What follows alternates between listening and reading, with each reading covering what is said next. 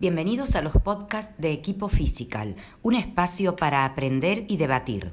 Hola a todos, mi nombre es Lucas Pereira, soy licenciado en Educación Física y tengo una especialización en la prevención y readaptación de lesiones. El tema de este podcast va a ser el entrenamiento basado en la velocidad y su utilidad en la prevención y readaptación de lesiones. El objetivo principal va a ser que ustedes entiendan el fundamento de este método para poder aplicarlo en su día a día en las diferentes lesiones. Este método es un método que surge a partir de González Vadillo y actualmente está en auge en el entrenamiento de la fuerza en los diferentes deportes de situación y no así en la readaptación y rehabilitación de lesiones. Y creo que es el lugar en donde podemos aprovechar y sacarle mucho el jugo. Para entender este método, tenemos que analizar el concepto de fuerza. La fuerza está compuesta, por un lado, por la masa, que es el peso que yo movilizo al hacer cualquier ejercicio, y la aceleración, que es la velocidad a la que yo muevo la pesa o la barra que esté desplazando. Este último elemento es clave porque es la velocidad a la que yo realizo el ejercicio el dato que me va a decir en qué porcentaje de fuerza estoy trabajando o dicho de otra manera, qué tan intenso es el ejercicio que estoy realizando. Para darles un ejemplo simple, pueden haber dos personas que pesen exactamente lo mismo y en un mismo ejercicio muevan diferente carga. Supongamos que la persona A en sentadilla mueve 200 kilos y la persona B en sentadilla mueve 100 kilos.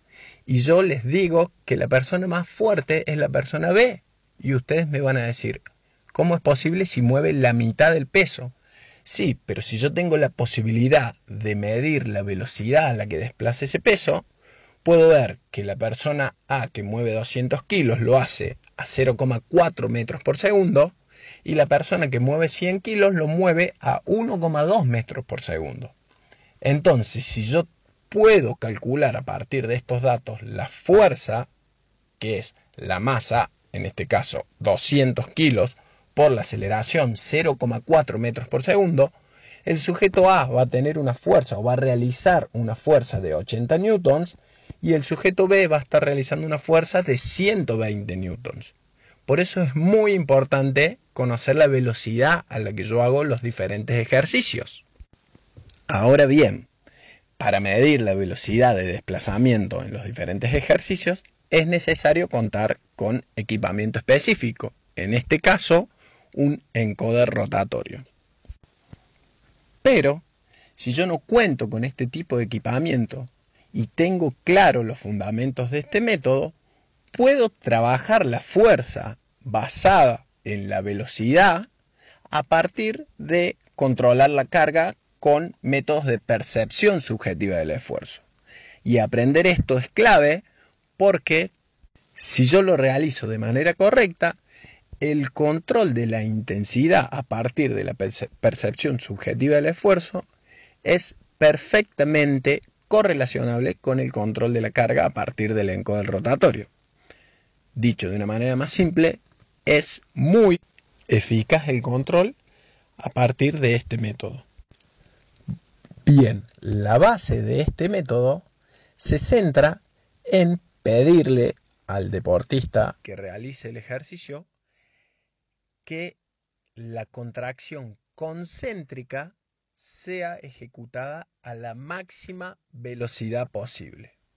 O sea que baja controlado y sube lo más rápido que pueda. Y en este sentido, si trabajamos con cargas elevadas, por más que el deportista lo quiera subir lo más rápido que pueda, afuera se va a ver lento, a los ojos se va a ver un movimiento lento, pero la intención de la persona siempre tiene que ser la máxima posible. Ahora, si comenzamos a hablar de la utilidad del entrenamiento basado en la velocidad, encontramos principalmente cinco puntos importantes. Los primeros dos puntos son en los que se basa el entrenamiento en los deportes de conjunto, que son, por un lado, controlar la intensidad, y es que a partir de la utilización de un encoder, si yo puedo medir la velocidad de desplazamiento de la barra y el ejercicio lo realizo con la mejor velocidad concéntrica posible, la velocidad a la que mueva la carga en mi primer repetición va a tener una correlación muy alta con el porcentaje de fuerza que yo esté trabajando. O sea que si yo cuento con un encoder, no es necesario evaluar la fuerza. Ya realizando el ejercicio lo más rápido que pueda y midiendo esa velocidad, puedo correlacionar con el porcentaje de fuerza al que estoy trabajando. Por otro lado, y el punto número dos, es que me da la posibilidad de trabajar la fuerza sin fatiga. ¿Por qué? La mayoría de los dispositivos comerciales me dan la posibilidad de yo poner el porcentaje de pérdida de velocidad que quiero trabajar y cuando realizo la serie y pierdo ese porcentaje de velocidad, el dispositivo me emite un sonido que me avisa que ya estoy trabajando por debajo de la velocidad que quería trabajar y es necesaria una pausa. ¿Por qué? Porque todo lo que haga después de esto me va a estar generando una fatiga innecesaria. Entonces, ahora, con la posibilidad de contar con esta tecnología, yo ya no trabajo por repeticiones, sino que las series están dadas por pérdidas de velocidad directamente. Es mucho más específico e individual, porque dos deportistas pueden tener el mismo nivel de fuerza, la posibilidad de realizar la misma cantidad de repeticiones, pero cuando yo les pido que mantengan la velocidad, un deportista puede tener la capacidad de mantener más repeticiones esta velocidad y el otro deportista puede realizar menos repeticiones y perder el porcentaje de velocidad que yo haya marcado. Bien, ahora nos vamos a centrar en los tres puntos que son muy aplicables para el entrenamiento de lesiones. El punto número 3 sería que es la posibilidad de trabajar con fatiga. Esto que les decía anteriormente, que es el fundamento para trabajar fuerza en deporte sin fatiga, yo en una lesión lo puedo utilizar a mi favor y empezar a trabajar con fatiga en un ejercicio seguro. ¿Por qué es importante esto? Porque luego de una lesión es muy común nivelar los niveles de fuerza, nivelar los niveles de fuerza explosiva, esta posibilidad de aplicar mucha fuerza en poco tiempo, pero esa pierna lesionada tiene muy poca capacidad de trabajar con fatiga.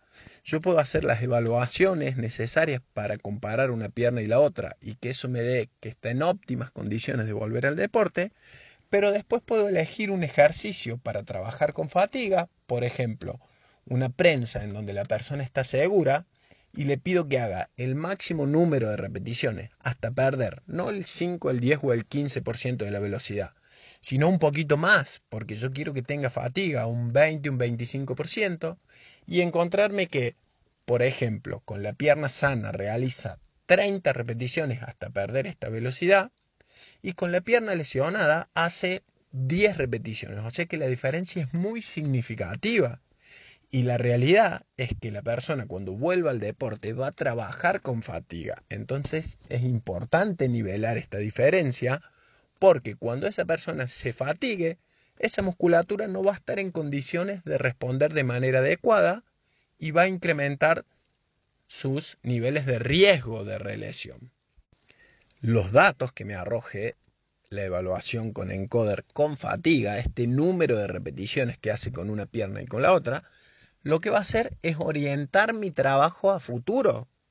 Esto me va a dar un pantallazo de en dónde estoy y me va a posibilitar que yo programe de manera correcta mi nueva rutina de entrenamiento en busca de nivelar esta diferencia. Vamos ahora al punto número 4. Nivelar cargas de trabajo. Este punto para mí es un punto extremadamente útil si cuento con la posibilidad de tener un encoder o si aprendo a controlar la carga de entrenamiento a partir de la percepción subjetiva del esfuerzo. Vamos a dar un ejemplo. Supongamos que yo elijo para evaluar eh, el ejercicio de prensa unipodal. Le pongo 30 kilos y le digo a la persona que realice 5 repeticiones, primero con la pierna sana, y me arroja una velocidad, por ejemplo, de 1 metro por segundo.